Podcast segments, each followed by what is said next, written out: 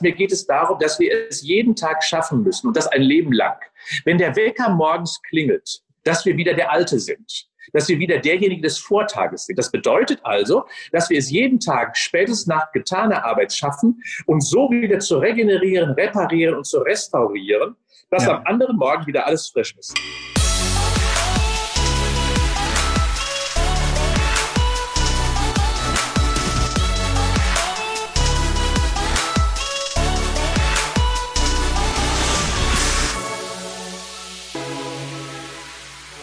Heute wird es sportlich bei uns im Podcast. Wir sprechen mit Ingo Frohböse über den Zusammenhang zwischen Gesundheit und Arbeit, also auch vielleicht über seine Erkenntnisse der Kraft durch die Pause und auch über das Thema Prävention. Ingo ist Professor und berät unter anderem den Bundestag in verschiedenen Gesundheitsthemen. Bevor ich Ingo gleich begrüße, aber erstmal natürlich ein warmes Hallo an dich am Podcast-Abspielgerät zu Hause. Hier ist Digitale Vorreiter, dein Podcast von Vodafone zur Digitalisierung und dem ganzen Rattenschwanz an Neuerungen, Herausforderungen, die in der Bug- oder auch in der Heckwelle der Digitalisierung übers Land schwemmen. Äh, ich heiße immer noch Christoph Bosek und falls du diese Infos noch nicht auswendig mitsprechen kannst, äh, wenn ich dich irgendwann mal nachts um 4 Uhr wecke, dann empfehle ich und bitte dringend um ein Abo, damit du jede Woche starke, schlaue, gute Gäste erleben kannst, von denen ich lerne, wie sie Digitalisierung betreiben, Probleme der, äh, der Digitalisierung lösen und welche Tipps sie für jeden haben, der in der Digitalisierung jederzeit top informiert bleiben möchte und muss. Unser Thema aktuell ist New Work oder auch New Workplaces, Herausforderungen am modernen Arbeitsplatz und natürlich auch den ganzen Änderungen, die das Homeoffice von jetzt auf gleich mit sich bringen. Dazu haben wir schon tolle Folgen im Podcast-Feed. Wir haben Bettina Karsch, sie ist Geschäftsführerin für HR bei Vodafone ähm, und sie hat von ihren Erfahrungen 2020 erzählt, in der auf einmal 16.000 Vodafone-Mitarbeiter ins Homeoffice mussten. Wir haben eine Folge zum Thema Hustle Culture, also dem Angeben, wer am meisten arbeitet. Oder wir haben auch Michael Trautmann dabei, ein Unternehmer, Podcaster und großer New Work-Experte mit sehr persönlichen Überlegungen zum Thema Arbeit. Heute freue ich mich aber sehr über meinen Gast, Professor Dr. Ingo Frohböse. Sein Name begleitet mich lustigerweise schon seit zehn Jahren, da ich eine Zeit lang viel über ihn auf einer Internetseite für gesunde Ernährung gelesen habe. Ähm, daher ist es für mich fast ein bisschen, als würde ich einen alten Bekannten treffen, aber leider fürchte ich, Ingo hört meinen Namen heute zum ersten Mal. Ähm, lieber Ingo, dank dir, dass wir über ein paar Themen sprechen können. Herzlich willkommen beim Podcast Digitale Vorreiter. Also ich freue mich auch total. In der Tat höre ich deinen Namen heute zum ersten Mal, aber ich freue mich sehr drauf. Ja, kennenlernen macht ja immer Spaß. Das ist äh, genau, genau so eine Einstellung, würde ich, würde ich mir bei jedem Gast wünschen. Super. Ähm, Ingo, gib uns doch mal kurz einen Abriss über deine beruflichen und privaten Meilensteine, also damit wir so ein bisschen wissen, was du machst. Ja, 18. März 57 geboren in Unna, bin also Westfale. Ähm, bin auch ja. aufgewachsen und bin dann zur Bundeswehr gegangen, weil ich in der Sportkompanie war. Ich konnte relativ schnell laufen, sprinten. Äh, habe zwei Jahre dort bei der Sportkompanie meinen Dienst erfüllt, wobei es eher Sporttreiben war. Bin 100-Meter-Läufer gewesen, bin dann hier zur Sporthochschule gekommen in Köln, wo ich auch aktuell sitze, habe dort dann mein Diplom beendet zur Sportwissenschaft, habe promoviert, habilitiert ähm, und habe zwischendurch dann unterrichtet in verschiedenen Ländern auch, habe andere Universitäten besucht natürlich, habe in Bochum teilweise, in Leipzig teilweise unterrichtet und habe seit 93 und seit 93 relativ ähm, früh, da war ich gerade so 35, 36, die Vertretung einer Professur bekommen und seit 95 habe ich sie offiziell und äh, bin so der Erste gewesen, der das Thema Prävention in Deutschland äh, besetzt hat und dementsprechend dann auch viele Funktionen dann danach einfach kamen. Also bin 63 Jahre und äh, treibe immer noch jeden Tag Sport und das lebe ich einfach auch rund um die Uhr fast.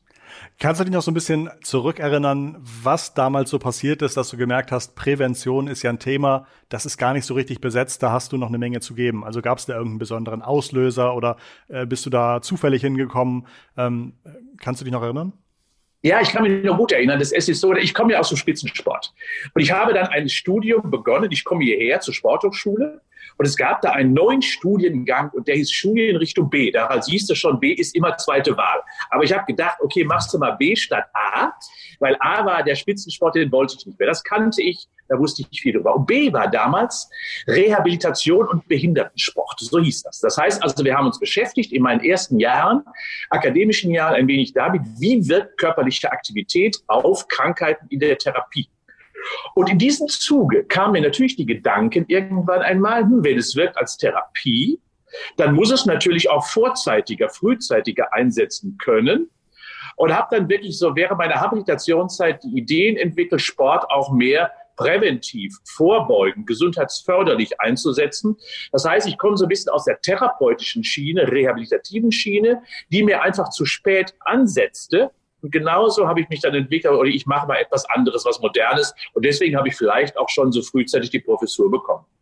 Meistens ist es ja sozusagen vor einer Welle zu schwimmen genauso schwierig wie hinter einer Welle hinterher zu schwimmen. Wie waren denn damals so die ersten Reaktionen, wenn du zu den Leuten gesagt hast, ihr könnt hinten ganz viel Ärger sparen, wenn man vorne so ein bisschen mehr äh, Aufmerksamkeit auf die Prävention setzt? Ja, soll ich aber mal sagen, das hat sich noch gar nicht so richtig viel geändert. Ich bin immer noch wie ein Pharisäer, toure ich durchs Land. Politisch betrachtet ist beispielsweise, ich, du hast ja gesagt, ich bin ja oft im Bundestag, ich habe auch das Präventionsgesetz, was es seit 2014 gibt und ich habe 14 Jahre damit gearbeitet. Ähm, was sagt das Gesetz aus? Es sagt es aus, dass das die Krankenkassen, die gesetzlichen Krankenkassen, die Prävention unterstützen und fördern können. Ja. Aber, und jetzt kommt es aber, sie geben nur ein bis zwei Prozent ihres Etats eben für die Prävention aus, 98 Prozent immer noch für die Behandlung von Krankheiten. Dabei wissen wir heutzutage, dass eben die meisten Erkrankungen lebensstilbedingt sind die aus vielen Faktoren eben des Lebens, aus Ernährung, aus Bewegung oder wie auch immer einfach resultieren. Und dementsprechend, ja, ich habe kleine Schritte gemacht, ich habe viel angestoßen gemeinsam mit meinen Kollegen, aber ich würde mir einfach noch mehr wünschen. Und du hast recht. Am Anfang wird man staunend angeguckt. Und ich erinnere mich noch sehr, sehr, sehr intensiv an meine erste Diskussion im Bundestag. Kannst du dir vorstellen, damals war ich noch klein, noch klein, klein, damals war ich Ende 30, Anfang 40. Äh, und wo ich mir dann mit den großen politischen, von den politischen Größen anhören musste, ja, deine Ideen sind schön, aber der Etat ist verteilt. Ja, alle sitzen am Tropf und sind satt und jetzt willst du denen etwas wegnehmen. Das ist eine schöne Idee, aber das kostet nur Geld und ob es was bringt, weiß ich nicht. Und so musste man wirklich kämpfen. Das ist leider immer noch, dieser Kampf ist immer noch ein wenig präsent, genau in dieser Richtung. Bist du auf die zugegangen oder haben die gesagt, Mensch, wir brauchen mal einen Experten, der uns mal kurz drei Fragen beantwortet ähm, und sind auf dich zugekommen? Ja, doch, die sind auf mich zugekommen. Äh, aber natürlich habe ich eine kleine Historie in der Richtung. Ich habe sehr früh mit Krankenkassen zusammengearbeitet.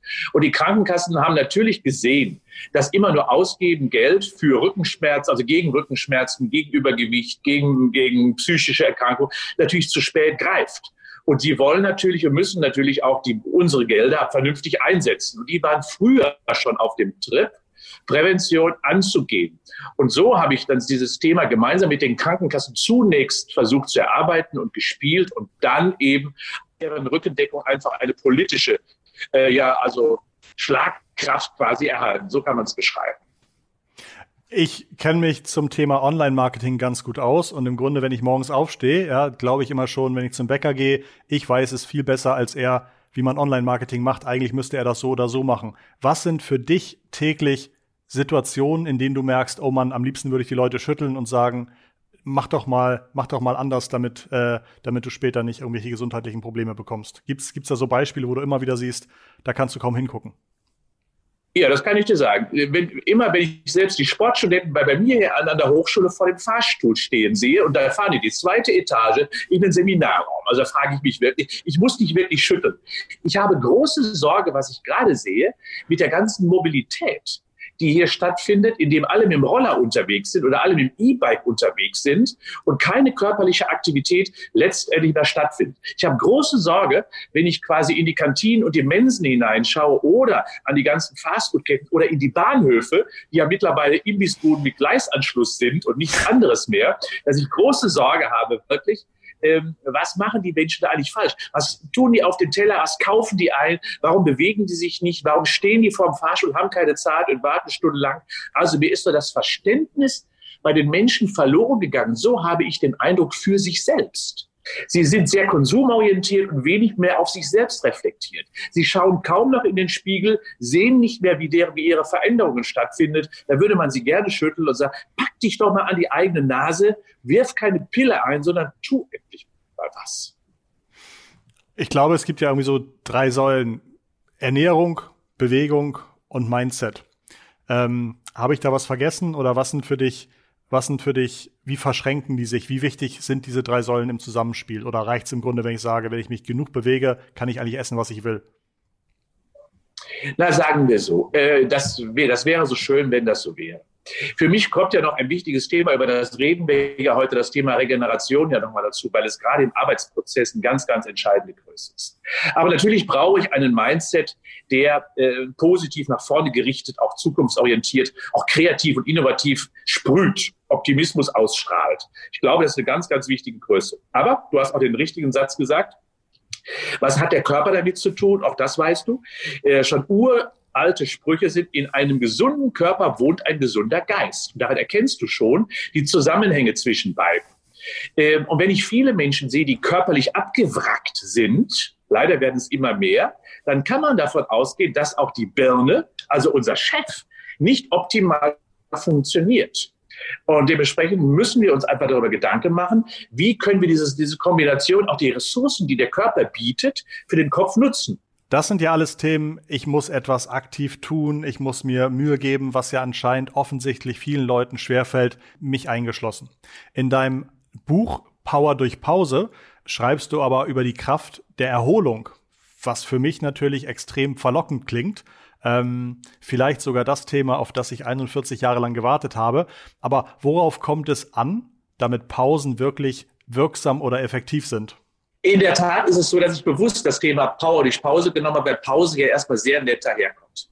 Aber ähm, Pause ist für mich eine ganz wichtige Größe, die in unseren Alltag gehört und die verloren gegangen ist. Hier vielleicht mal der einleitende Satz. Sportler werden nur durch Pausen gut. Und das können wir aus dem Spitzensport lernen. Warum? Weil das Training, das heißt die Belastung, letztendlich nur dazu dient, den Körper zu irritieren damit er in der anschließenden Pause sich aufbaut, besser war, besser wird und wächst. Und das haben wir im Alltag verloren. Wir belasten und belasten und belasten und meinen, aus der Belastung heraus ergibt sich ein Vorteil. Wir wissen es genau im Sport, dass wir niemals eine Pause opfern würden, weil das die Ressourcen unseres Körpers wirklich verschwenden würde, missbrauchen würde. Und genau deswegen ist mir die Pause so wichtig.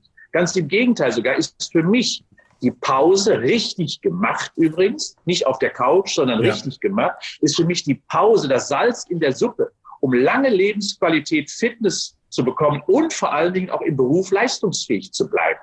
Du weißt ja vielleicht auch, es gibt ja viele Führungskräfte, insbesondere mit denen wir, mit denen wir ja heute zusammen sind, dass die viel zu sehr immer auf die Belastungsseite ein Augenmerk legen. Aber ich sage dir eins, wir haben in unserer Gesellschaft kein Belastungsproblem. Wir haben ein Regenerationsproblem. Wir haben ein Pausenproblem.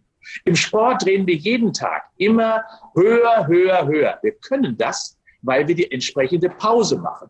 Aber ja. bei uns im Alltag heißt es plötzlich, boah, endlich Freitag, ich bin kaputt. Und weißt du, dass montags 15 Prozent unserer Führungskräfte nicht ausgeruht und erholt die neue Woche starten? Wie soll das am Freitag dann wirklich noch zu einem positiven Ergebnis führen? Da machen wir die eigentlichen Fehler.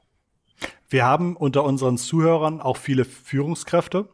Und natürlich werden die jetzt sagen, naja, in der Pause wird ja wahrscheinlich leider keine Wertschöpfung generiert, sondern nur in der, in der aktiven Phase. Aber wie können trotzdem Führungskräfte versuchen, wenn sie sagen, ja, ich, ich, ich glaube daran, gut erholt habe ich vom Mitarbeiter mehr oder vielleicht länger etwas.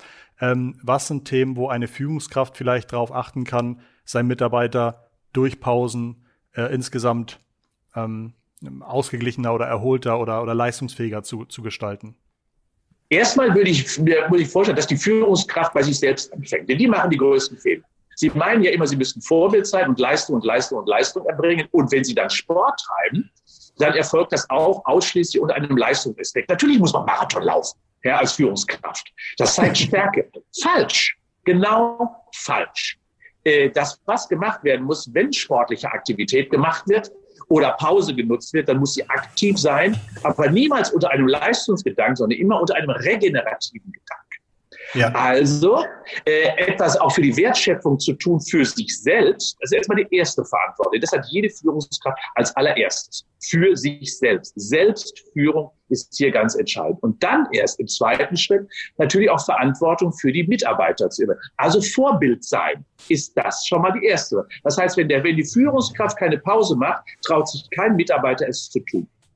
Wenn die, wenn die Führungskraft Mails um 20, 22 Uhr schreibt, ist es natürlich selbstverständlich für viele Mitarbeiter dran zu gehen. Auch hier immer sich selber reglementieren, sich selber führen und selber sagen, was würde ich jetzt wünschen. Das Zweite ist natürlich, wie du sagst, Wertschätzung. Wir wissen, dass wir aus dem Spitzensport wir nicht dadurch besser werden und mehr Leistung erbringen und produktiver werden, indem wir noch mehr trainieren und uns noch mehr belasten. Nein, die Qualität der Arbeit, die Qualität der Leistung ergibt sich insbesondere durch eine Ökonomisierung der Arbeit, durch höhere Effizienz in kürzerer Zeit. Und genau das ist das, was man nämlich über Leistungsfähigkeit bei uns im Spitzensport haben möchte. Auf den Punkt genau Leistung zu erbringen und nicht Zeit totzuschlagen. Das bedeutet ja. also äh, eben anzuleiten, Pausen zu machen, weil danach ist die Leistungsfähigkeit deutlich intensiver zu spüren und zu erleben. Spannend. Seit der Corona- oder Covid-19-Zeit sind ja mehr Leute dauerhaft im Homeoffice, als man sich das noch Anfang des Jahres jemals hätte vorstellen können. Was passiert, wenn ich Wohnzimmer und Büro vermische und wie kann ich es trotzdem hinbekommen, abzuschalten? Also gibt es da gute Übungen oder äh, soll ich mir einen Wecker stellen? Ähm, hast du da irgendwelche Best Practices? Vielleicht nochmal einen wichtigen Satz. Mir geht es darum, dass wir es jeden Tag schaffen müssen und das ein Leben lang. Wenn der Wecker morgens klingelt, dass wir wieder der Alte sind, dass wir wieder derjenige des Vortages sind. Das bedeutet also, dass wir es jeden Tag spätestens nach getaner Arbeit schaffen, um so wieder zu regenerieren, reparieren und zu restaurieren, dass ja. am anderen Morgen wieder alles frisch ist. Das ist die Aufgabe. Und das schafft man über verschiedene Dinge. Die ja. beschreibt. Das erste ist die Bewegung. Und die Bewegung eben nicht dazu dienen, besser zu werden, kann man auch tun, aber nicht primär, sondern zu regenerieren, also Regenerationsspaziergang zu machen. Das heißt also, dass mehr Sauerstoff wieder in den Körper hineinkommt, dass Stoffe ausgetauscht werden, dass die Durchblutung angeregt wird. Das ist das, was Bewegung macht. Das heißt, die Sorgen des Alltags verarbeiten über körperliche Aktivität. Psychophysische Regulation durch den Körper wiederherstellen, denn der ist das beste Ventil, um Stressoren des Alltags loszuwerden. Am besten eine Ausdauereinheit, äh, weil die wunderbar meditativ stattfinden kann, ruhig, gleichmäßig, monoton. Das kann am Fahrrad, auf dem Mountainbike, äh, mhm. beim Laufen, beim Nordic Walk oder beim Schwimmen stattfinden, ist egal, was man tut. Das Zweite ist, dass man die, dem Körper die Baustoffe gibt, die er zur Reparatur braucht. Das heißt auch für Führungskräfte, insbesondere darauf zu achten, was isst man eigentlich? Und da gibt es eine klare Botschaft. Proteine müssen auf den Teller und das jeden Abend. Denn der Körper hat tagsüber einen Energiestoffwechsel und nachts einen Baustoffwechsel. Regeneration findet also nur statt, wenn Proteine vorliegen, Eiweiße. Fisch, Fleisch, Eier, Tofu-Produkte, Sojaprodukte, Linsen, Bohnen, Kichererbsen, das sind die mhm. Substrate wie Käse und Milch, die dem Körper diese Baustoffe geben. Also hier immer eine variable Auswahl treffen und dementsprechend das herstellen. Das dritte ist, eine, eine Regenerationsatmosphäre herstellen. Wer um alles in der Welt glaubt denn, dass man bei Tagesthemen mit Corona-Infos regenerieren kann? Das glaubt doch niemand. Da kriegt man doch nur eine Krawatte und entspannt doch nicht. Also eine Atmosphäre schaffen, die entstresst. Ruhig ist, Buch lesen, Musik hören, insbesondere in der letzten Stunde vor dem Zubettgehen. Dann das zu Bett gehen, schlafen, anständig, nicht kürzen, ja, sondern wirklich ganz hocheffizient versuchen, ein Maximum an Zeit herauszuholen und dann morgens energiegeladen mit einem Käffchen, mit Kohlenhydraten in den Tag starten, dann macht man alles richtig. Oh Mann, wenn ich dir jetzt so zuhöre und ich sehe dich ja auch oder habe dich eben gesehen über unsere Videokommunikation, dann äh, ist deine Energie ja fast ansteckend. Ich, ich bin jetzt aber, ich bin 41. Vor anderthalb Jahren hatte ich einen fiesen Bandscheibenvorfall. Ich arbeite viel im Sitzen. Ich esse Zucker gegen den Stress. Äh, ich mache jetzt seit zwei Monaten 16, 8 Intervallfasten zumindest. Aber wie, wie, wie, wie, wie überwinde ich meinen Schweinehund? Wie, wie motiviere ich mich, ähm, da erstmal reinzukommen in diese Präventionsmühle? Also ich freue mich ja schon, dass, dass du deine Fehler gerade so offen gelegt hast und deklariert hast. Die sieht man mir auch an. Das finde ich schön. Du kennst sie alle. Ja. Also, dann ist doch das Leichteste, erstmal damit zu arbeiten. Ja, ich weiß, was du meinst. Ich habe Mhm. auch einen Schweinehund, der ist aber dressiert. Äh, und diese Mhm. Dressur heißt, dass ich der Chef bin, wenn ich es sage. Und der kriegt, der kriegt auch seine Zuwendung, aber nicht, wenn er meint. Das Mhm. heißt also klare Terminplanung, klare Vorsatzbildung. Ich werde morgen um Viertel nach acht ein Müsli mit Haferflocken essen. Oder ich werde morgen um 7.30 Uhr beginnen, einen Spaziergang zu machen. Oder ich werde eben keinen Aufzug mehr fahren. Ganz Ja. konkrete Maßgaben sich selber setzen. Und wir wissen ja, Führungskräfte sind ja diszipliniert. Und leider ist es so, dass wir auch am Anfang diszipliniert sein müssen. Wir wissen aus der Verhaltensforschung, dass wir etwa 20 Mal etwas gemacht haben müssen, damit es sich so ein bisschen gut anfühlt und etwa 70 bis 90 Mal gemacht haben müssen, also ganz schön viel, damit es zu einem Ritual wird. Also, Okay. wir müssen einige Wochen durchhalten. Das kann man aber schaffen, indem man wirklich diszipliniert ist, in den Terminkalender es einträgt, darüber redet, was man jetzt Tolles Neues macht. Dann ergibt man nämlich ein bisschen auch von außen sozialen Druck, nimmt man hinzu. Ja, äh, man muss sich so ein bisschen mit, äh, vielleicht einen eigenen Vertrag mit sich schließen und dementsprechend sich auch belohnen, wenn man es denn geschafft hat. Das Belohnungsthema finde ich ganz spannend, denn so habe ich, glaube ich, zumindest bei mir noch nicht gearbeitet. Ähm, da sind auf jeden Fall für mich ziemlich gute Themen bei. Vielen Dank. Du, du Vielleicht hast ja schon. Zu, zur Belohnung. Vielleicht Ja, noch kurz was zu, zu, zur Belohnung. Wir setzen uns ja oft viel zu große Ziele. Wenn Absolut. wir, wenn wir uns zum Beispiel mal vornehmen, ich möchte Marathon laufen, dann schaffe ich das in einem Jahr. Wenn ich mir zum Beispiel vornehme, ich möchte 20 Kilo abnehmen, schaffe ich das in einem Jahr. Wir müssen Ziele schaffen, die wir in sechs bis acht Wochen erreichen können. Weil dann haben wir immer ein Motivationsteam. Völlig normal.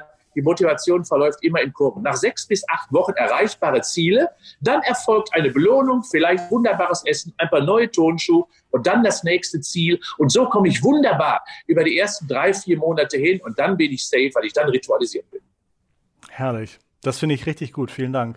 Du hattest ja am Anfang schon gesagt, dass du sagst, zum Thema Prävention hat sich jetzt in den letzten 20 Jahren immer noch nicht geändert, dass die Aufmerksamkeit eigentlich immer noch nicht so richtig da ist, wie sie da sein könnte. Ich wollte dich eigentlich gerade fragen, woran du jetzt forscht, ob es irgendwelche Themen gibt, wo du sagst, das ist mein nächstes großes Thema. Aber ich könnte mir fast vorstellen, dass du erstmal sagst, hey, Prävention ist immer noch groß genug, als dass ich jetzt irgendwie ein anderes Thema besetzen möchte. Ähm, oder oder gibt es da irgendwas? Also gibt es da irgendwie was, ähm, womit verbringst du aktuell deine, deine Zeit? Ja, erstmal mit dem eigenen Sport treiben und meine eigene Lebensqualität. Das ist natürlich auch ganz wichtig. Also die, die, die ist schon bei, bei mir wichtig. Ich arbeite viel, aber ich, ich bin auch sehr bewusst in dem zeitlichen Umgang mit mir selbst, wenn ich die Ressourcen habe. Das Ja. zweite ist, äh, ja, ich, ich mache natürlich Prävention weiter. Äh, da toure ich immer wie ein Pharisäer wirklich auch durch Deutschland, weil es mir wichtig ist, die Menschen zu überzeugen. Äh, und ich merke auch, es wird besser. Allerdings brauchen wir da einfach politische Unterstützung und wir haben große Gegner. Das sind die Pharmakonzerne zum Beispiel, die natürlich nicht an gesunden Menschen Interesse haben. Das sind viele andere Institutionen, die nicht an gesunden Menschen Interesse haben. Ist das nur so ein Spruch oder, oder, oder ist das wirklich so, dass du sagst, ich, ich glaube, große Pharmaunternehmen haben einfach kein Interesse an, an zu viel gesunden Menschen? Schau, ich, ich gebe geb, geb mal eine Zahl. In Deutschland sterben jeden Tag etwa 400 bis 500 Menschen jeden Tag an den Folgen des Diabetes. Hast du was Mhm. gehört? Nein. Hören wir was über Corona, über den einen, der irgendwo in, Tuf, in Hintertupfingen? Ja. Äh, das, da, daran sieht man schon die große Diskrepanz dessen. Und das sind Lebensstildinge, die wir erreichen können. Aber eben so chronisch kranke Menschen sind wirklich Menschen, die natürlich auch wirtschaftlich interessant sind für viele Branchen. Und dementsprechend möchte ich wirklich allen mitgeben, du bist verantwortlich dafür, ob du gesund bleibst oder nicht. Niemand anders hat daran Interesse außer dir selbst. Niemand. Ja. Und das ist gesellschaftlich eindeutig. Also deswegen äh, forschen wir natürlich weiter und versuchen, gute Gründe zu etablieren. Wir sind nicht der Gegner der Pharmaindustrie. Ja, es ist wirklich Fluch und Segen gemeinsam. Auch ich und wir profitieren alle davon, von deren Entwicklungen, aber eben in Maßen. Und das Maß ist uns verloren gegangen. Wenn du nur mal überlegst, dass jeder Deutsche statistisch betrachtet heute ein Blutdruckmedikament nimmt, ist da etwas faul im Lande. Ich habe übrigens ein anderes Buch geschrieben, das heißt ja Raus aus der Tablettenfalle. Vielleicht auch für viele Führungskräfte ganz interessant, mal die andere Seite der Medaille zu betrachten. Aber ich forsche gerade aktuell, das ist auch für Vodafone natürlich ganz interessant, auch am Thema E-Sport. Das heißt am digitalen Sport. Ja. Wir wissen ja, dass Kinder und Jugendliche sehr gerne eben vor der Konsole sitzen und da auch sportliche Aktivitäten quasi in der äh, vollziehen, indem sie Spiele machen. Da habe ich eine der größten Forschungsgruppen der Welt vor vier, fünf Jahren etabliert. Und da forschen wir, weil mir das nicht gefällt. Das kann ich nicht sagen, das, was dort getan wird. Aber weil wir die verdammte Pflicht haben, der Jugendkultur Aufmerksamkeit zu geben, sie zu umarmen und dementsprechend ja. mit wissenschaftlichen Erkenntnissen zu füttern. Und das begeistert mich gerade ziemlich. Spannendes Thema. Okay. Ähm, wenn ich dir so zuhöre und du hast ja wirklich ganz viele Informationsbissen, ja, und äh, da fallen mir natürlich sofort ein, eigentlich müsste so ein Ingo Frohböse jeden Tag zehn kurze Videos auf Instagram posten oder jetzt auf TikTok, ja, dieser Plattform, dieser neuen Videoplattform für Jugendliche. Ist das schon Teil deines, deines, deiner, Öffentlichkeitsarbeit oder ist Social Media, ähm, machst du das nicht so doll? Also, da sagen wir so, du kannst dir vorstellen, ich bin ein alter Sack, 63 Jahre, äh, dass ich da immer Unterstützung brauche.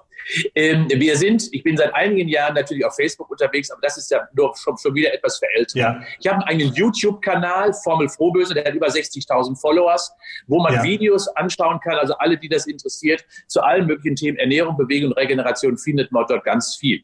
Die anderen ja. Dinge bespiele ich noch nicht, aber ich hoffe, dass wenn ich, das werde ich auch tun, wenn ich dann in die Pension gehe und wenn du mich fragst, was wirst du dann tun? Ja, ich werde mehr vermehrt versuchen, in der digitalen Welt unterwegs zu sein. Genau mit dem Aspekt, weil ich genau weiß, die Botschaft muss zu den Menschen dort, wo sie sind. Ja. Und äh, da ich, was heißt, also ich bringe ihnen, und deswegen ist die digitale Situation für mich so wahnsinnig positiv. Ich kann es also leicht schaffen, ohne großen Aufwand dann meine Botschaften auch in das Land zu tragen. Und genau das werde ich dann noch tun. Ja, super spannend. Also gerade so diese, diese kurzen, prägnanten Aussagen, glaube ich, passen hm, sehr, sehr gut auf, auf die Plattform TikTok. Da hat man irgendwie bis 60 Sekunden Zeit, ein Video zu machen. Äh, kurzweilig, kurzweilig, kurzweilig. Ähm, ich könnte mir gut vorstellen, dass das wirklich gut funktioniert. Super spannend. Ingo, sehr gerne. Habe ich irgendwas vergessen anzusprechen? Deine Bücher möchten wir, also die verlinken wir in, der, in den Folgeninformationen, findet ihr den Link zu den beiden erwähnten Bücher, Büchern. Ähm, Habe ich sonst noch irgendwas vergessen anzusprechen?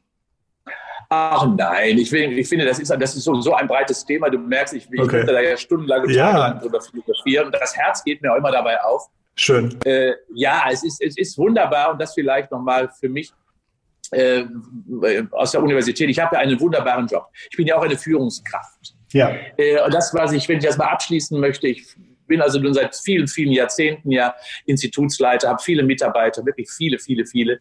Ich habe verschiedenste Institutionen. Das, was ich weiß, es gibt viele tolle junge Menschen und die brauchen uns einfach, indem wir sie ihnen an die Hand geben, aber ihnen die Hand reichen. Und das sollten wir wirklich alle tun, gerade wir Älteren, wir Führungskräfte auch, weil das Entwicklungspotenzial der jungen Menschen entwickelt sich insbesondere dadurch, dass wir ihnen Raum geben, Raum zu schaffen, sich zu entwickeln.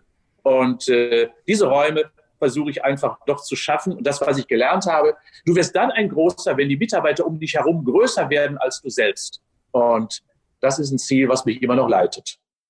Das finde ich super. Und ich glaube auch ganz stark, wenn man etwas selber für sich erkennt, ist es einfach viel stärker, als wenn man Sachen nur irgendwie mahnt vorgesetzt bekommt. Insofern ähm, äh, glaube ich, ist das die richtige Einstellung. Ja, genau. So, so, so ein bisschen wie du brennen.